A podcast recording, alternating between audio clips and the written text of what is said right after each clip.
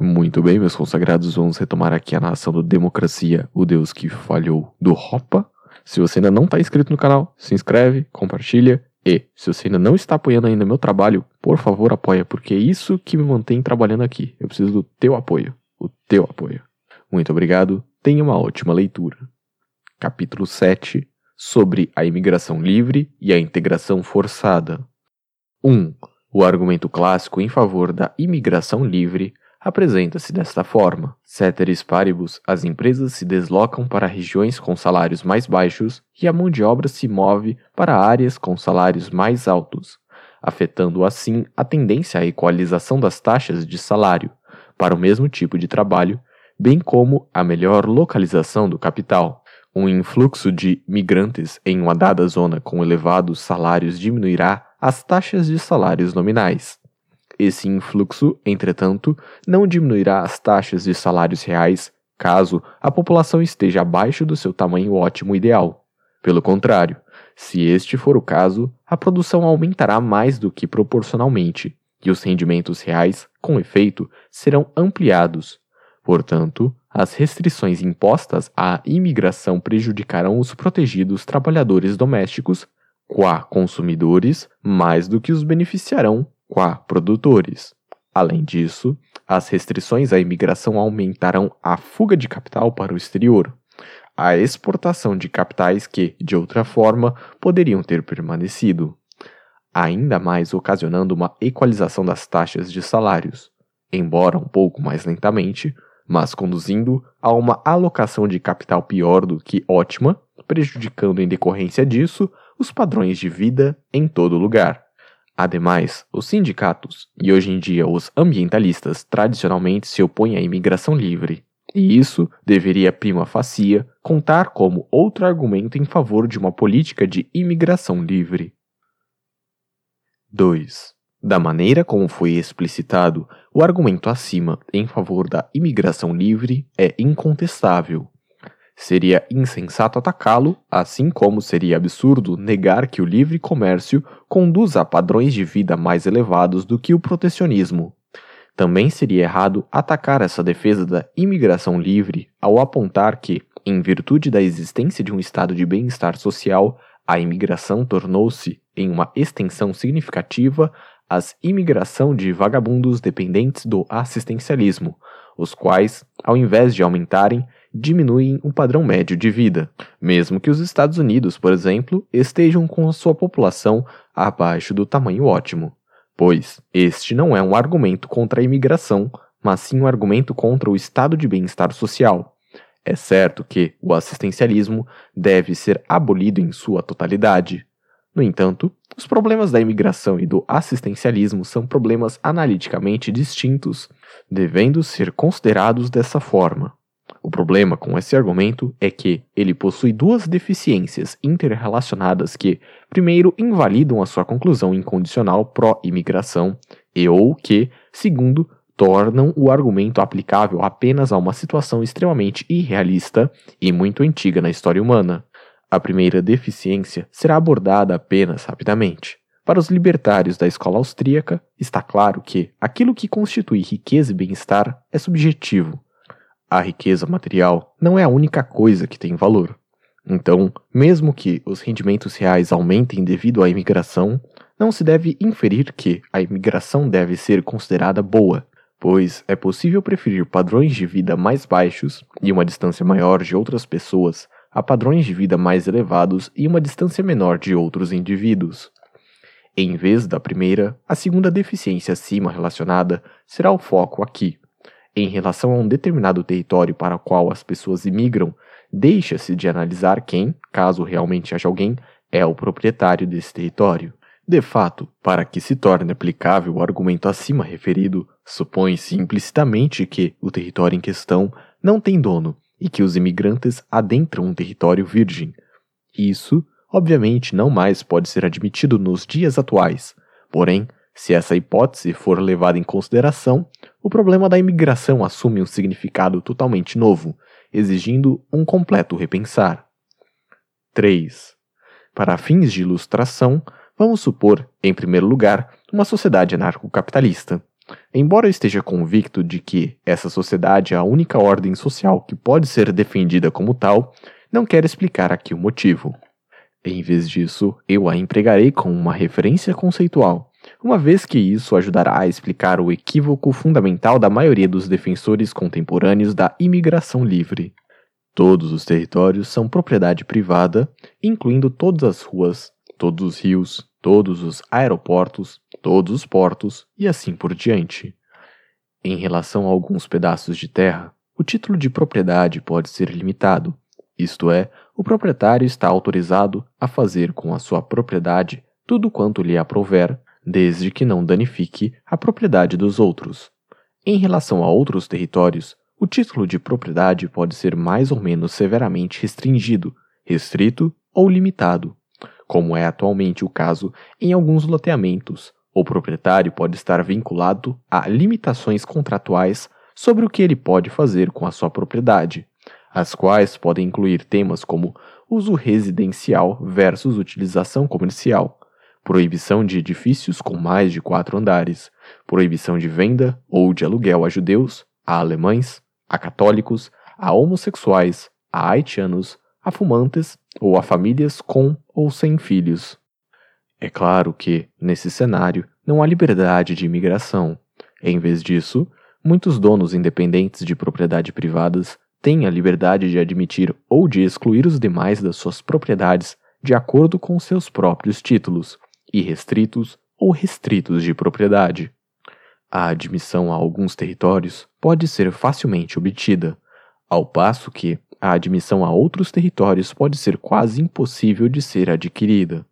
Em qualquer caso, contudo, o acesso à propriedade de uma pessoa que o admite não implica a existência de uma plena liberdade de ir e vir, a menos que os demais proprietários autorizem essa movimentação. Haverá tanta imigração ou não imigração, tanta inclusão ou exclusão, tanta desagregação ou segregação, tanta discriminação ou não discriminação, baseada em critérios raciais, étnicos, linguísticos, religiosos, culturais, entre outros, quanto os proprietários ou as associações de proprietários permitirem. Note-se que nada disso, nem mesmo a mais exclusiva forma de segregacionismo, implica a rejeição do livre comércio e a adoção do protecionismo. O fato de que alguns não querem se associar com ou viver no bairro de negros turcos, católicos ou hindus não implica que eles não desejam negociar à distância com esses indivíduos. Pelo contrário, é exatamente pela voluntariedade absoluta da associação humana e pela separação, isto é, pela ausência de qualquer forma de integração forçada, que se concretiza a possibilidade de relações pacíficas, isto é, de livre comércio entre indivíduos cultural, racial, étnica e religiosamente diferentes. 4. Em uma sociedade anarcocapitalista, não há governo. Em virtude disso, não há uma distinção clara entre nativos, cidadãos domésticos e estrangeiros. Essa distinção só surge com o estabelecimento de um governo, isto é, de uma instituição que possui o monopólio territorial da agressão, o território sobre o qual o poder de tributação governamental se estende torna-se uma nação. E todas as pessoas que residam fora desse território são consideradas estrangeiras. As fronteiras estatais são uma instituição não natural, isto é, coercitiva. De fato, a existência delas, bem como a de um governo nacional, implica uma dupla distorção na inclinação natural das pessoas a se associarem umas com as outras. Em primeiro lugar, os nativos não podem excluir o governo, o fisco, das suas próprias propriedades e estão sujeitos ao que se poderia chamar de integração forçada, a qual é perpetrada pelos agentes governamentais. Em segundo lugar, a fim de ser capaz tanto de se intrometer nas propriedades privadas dos seus súditos, quanto de tributá-los, o governo deve sempre deter o controle das estradas e das ruas existentes.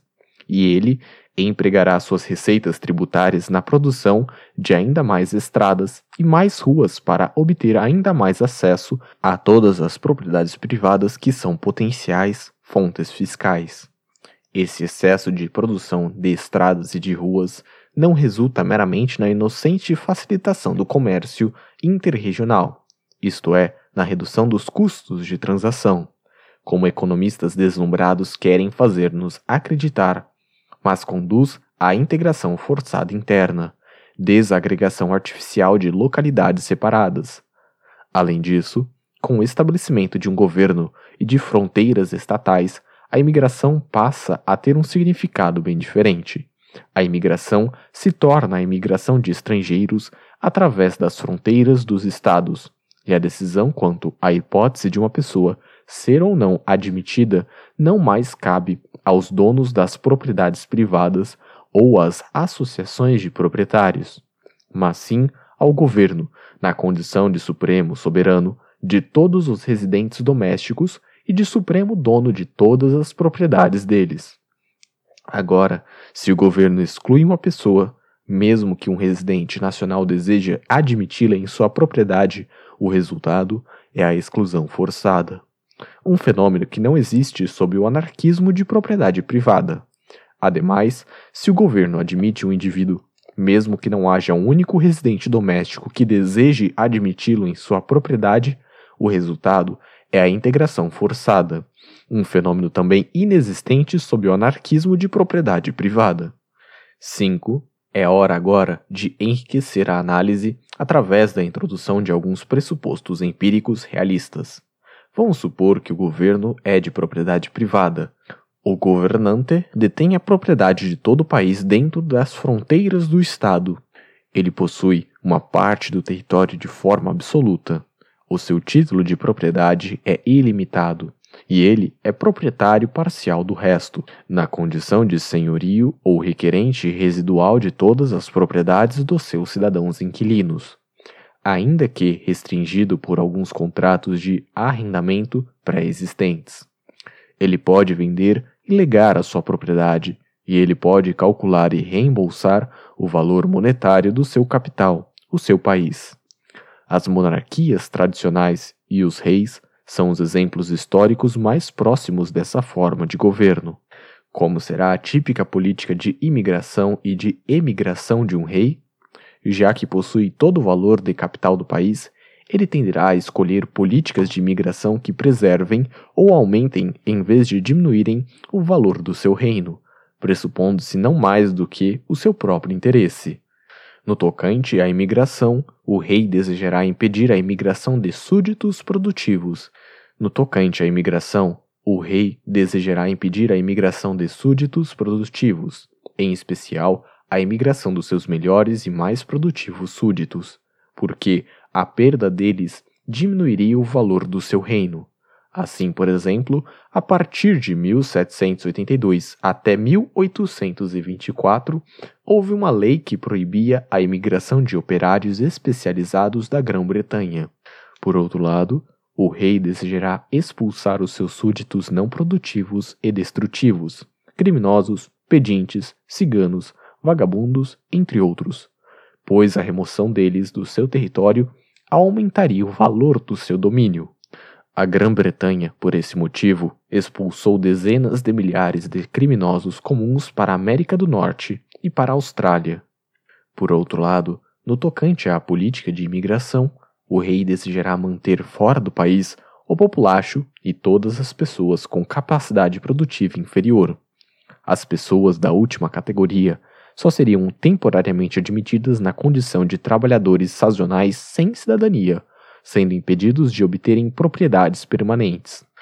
Assim, por exemplo, após o ano de 1880, um grande número de poloneses foi contratado na Alemanha na condição de trabalhadores sazonais. O rei só permitia a imigração permanente de pessoas de capacidades superiores ou pelo menos acima da média, isto é, daqueles indivíduos cuja residência em seu reino aumente o seu valor patrimonial. Assim, por exemplo, após o ano de 1685, com a revogação do Edito de Nantes, permitiu-se que dezenas de milhares de huguenotes se estabelecessem na Prússia. Da mesma forma, os regentes Pedro o Grande, Frederico o Grande e Maria Teresa promoveram mais tarde a imigração e a colonização de um grande número de alemães na Rússia na Prússia Oriental e nas províncias orientais da Áustria-Hungria. 6. As políticas de imigração tornam-se previsivelmente diferentes quando o governo é de propriedade pública. O governante já não detém o valor de capital do país, ele apenas possui o seu uso atual. Ele não pode vender ou ligar a sua posição de governante. Ele é apenas um zelador temporário. Adicionalmente, existe a livre entrada nessa posição de zelador. Em princípio, qualquer pessoa pode se tornar o governante do país. Visto que elas passaram a existir em escala mundial após a Primeira Guerra Mundial, as democracias ofereceram exemplos históricos do governo de propriedade pública. Como são as políticas de migração de uma democracia? Pressupondo-se mais uma vez, não mais do que o alto interesse, a busca da maximização dos lucros monetários e psíquicos, o dinheiro e o poder, os governantes democráticos tenderão a maximizar as receitas correntes as quais podem ser apropriadas privadamente em detrimento do valor de capital, o qual não pode ser embolsado privadamente. Assim, de acordo com o igualitarismo intrínseco da democracia, um homem, um voto, eles tenderão a seguir políticas de emigração e de imigração igualitaristas, isto é, não discriminatórias. No tocante à política de imigração, para um governante democrático, faz pouca ou nenhuma diferença se indivíduos produtivos ou improdutivos, gênios ou vagabundos deixem o país. Todos eles possuem um poder igual de voto. De fato, os governantes democráticos podem muito bem ficar mais preocupados com a perda de um vagabundo do que com a de um gênio produtivo. Conquanto a perda deste obviamente diminua o valor de capital do país e a perda daquele realmente o aumente, o governante democrático não possui a propriedade do país. No curto prazo, que é o que importa para o governante democrático, o vagabundo, que tem uma probabilidade maior de votar em favor das medidas igualitaristas, pode ser mais valioso do que o gênio produtivo, o qual, sendo a principal vítima do igualitarismo, tem uma probabilidade maior de votar contra os planos igualitaristas do governo democrático.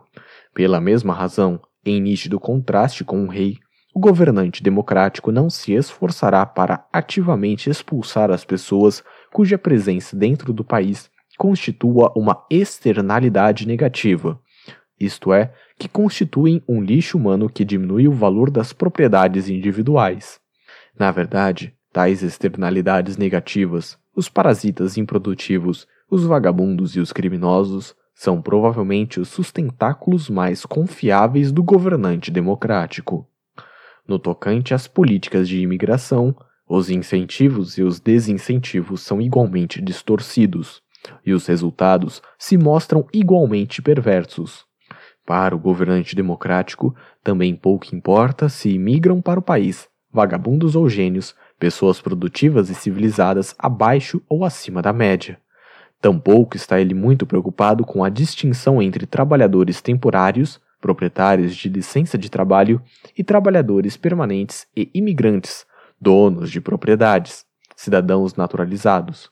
Na verdade, os vagabundos e as pessoas improdutivas podem muito bem receber preferência para se tornarem residentes e cidadãos, pois criam mais daquilo que se chama de problemas sociais.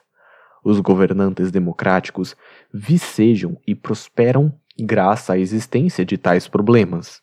Ademais, os vagabundos e os indivíduos de capacidade inferiores provavelmente apoiarão as suas políticas igualitaristas, e os indivíduos de capacidades superiores e os gênios não as apoiarão. O resultado dessa política de não discriminação é a integração forçada. Os proprietários domésticos são obrigados a conviver com massas de imigrantes de capacidade inferiores. Se pudessem decidir, eles praticariam uma forte discriminação, escolhendo para si próprios vizinhanças muito diferentes. Assim, como o melhor exemplo da democracia em funcionamento, as leis americanas de imigração do ano de 1965 eliminaram todos os requisitos anteriores de qualidade e todas as preferências explícitas por imigrantes europeus, impondo, em substituição, uma política de não discriminação praticamente absoluta multiculturalismo. Na verdade, a política de imigração de uma democracia é o perfeito reflexo da sua política referente aos movimentos internos da população em relação à associação e à desassociação voluntárias, à segregação e à dessegregação e ao distanciamento físico e à aproximação física de diversas propriedades privadas. Assim como um rei, o governante democrático promove a integração espacial através da superprodução do bem público, que são as estradas e as ruas.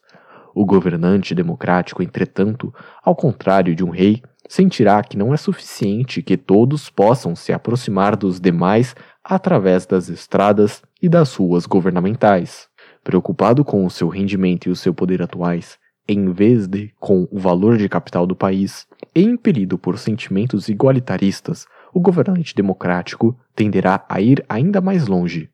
Por meio de leis de não discriminação, não pode haver discriminação contra alemães, judeus, negros, católicos, hindus homossexuais e assim por diante. O governo desejará aumentar o acesso físico e a entrada em todas as propriedades para todos os outros. Assim, não é de estranhar que a chamada legislação de direitos civis dos Estados Unidos, a qual proíbe dentro do país a discriminação em razão de cor, raça, nacionalidade, religião, sexo, idade, orientação sexual, deficiência e outros critérios, implementando, portanto, a integração forçada. Coincidiu com a adoção de uma política de imigração não discriminatória, isto é, com a implementação da dessegregação internacional, integração forçada. 7. A situação atual nos Estados Unidos e na Europa Ocidental nada tem a ver com a imigração livre. Trata-se pura e simplesmente de integração forçada e a integração forçada é o resultado previsível da regra democrática de um homem, um voto. A supressão da integração forçada requer a desdemocratização da sociedade, em última instância, a abolição da democracia. Mais especificamente, o poder de admitir ou de excluir deve ser retirado das mãos do governo central e ser devolvido para os estados, as províncias, as cidades, as vilas, as aldeias e os distritos residenciais, e, em última instância, para os donos das propriedades privadas e para suas associações voluntárias. Os meios para atingir essa meta são a descentralização e a secessão, ambos intrinsecamente antidemocráticos e anti-maiorias. Estaríamos em melhor situação com o restabelecimento da liberdade de associação e de exclusão, como está implícito na ideia e na instituição da propriedade privada, e a vasta maioria dos conflitos sociais atualmente causados pela integração forçada desapareceria se as cidades e as aldeias apenas pudessem fazer e fizessem o que elas rotineiramente realizaram até o século XIX, na Europa e nos Estados Unidos. Primeiro, colocar sinais acerca de requisitos para a entrada na cidade. Segundo, e uma vez com o imigrante na cidade, inserir elementos específicos das propriedades, sem mendigos, sem vagabundos ou sem moradores de rua, mas também sem muçulmanos, sem hindus, sem judeus, sem católicos e assim por diante. Terceiro, expulsar como invasores aqueles que não preenchem os requisitos. Quarto, e ao mesmo tempo, solucionar a questão da naturalização conforme, de certa maneira, o modelo suíço de acordo com a qual são as assembleias locais e não o governo central que determinam quem pode e quem não pode se tornar um cidadão suíço. No entanto, como é possível defender uma política relativamente correta de imigração enquanto o Estado Democrático Central ainda está de pé e consegue, com sucesso, reivindicar o poder de determinar uma política de imigração nacional uniforme? O que de melhor se pode esperar mesmo que isso vá contra a natureza da democracia, portanto, não é muito provável que isso aconteça. É que os governantes democráticos ajam como se fossem os proprietários do país e como se tivessem de decidir quem incluir e quem excluir em relação aos seus próprios bens pessoais, em sua própria casa. Isso significa seguir uma política mais rigorosa de discriminação em favor das qualidades humanas referentes à compatibilidade da capacidade, habilidades, de características e de culturas. Mais especificamente, isso significa realizar uma distinção rigorosa entre cidadãos, imigrantes naturalizados e estrangeiros, excluindo esses últimos de todos os direitos sociais. Isso significa requerer tanto para a obtenção do status de residente estrangeiro quanto para a obtenção de cidadania o apoio financeiro pessoal de um cidadão residente e a responsabilidade desse último por todos os danos patrimoniais causados pelo imigrante sob o seu cuidado financeiro. Isso implica exigir um contrato de trabalho com um cidadão residente. Ademais, para as duas categorias, mais especialmente para a da cidadania, isso implica que todos os imigrantes têm de comprovar, por meio de testes, não só a sua proficiência na língua nativa, no caso o inglês, mas também em todos os aspectos um desempenho intelectual superior acima da média e uma firme estrutura de caráter, bem como demonstrar um sistema compatível de valores, o que engendrará como resultado previsível um viés sistemático pró-imigração europeia.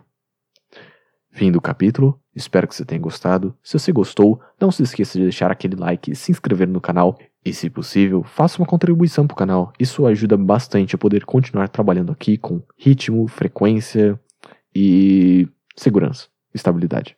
E eu fico feliz. Abraço. Tchau.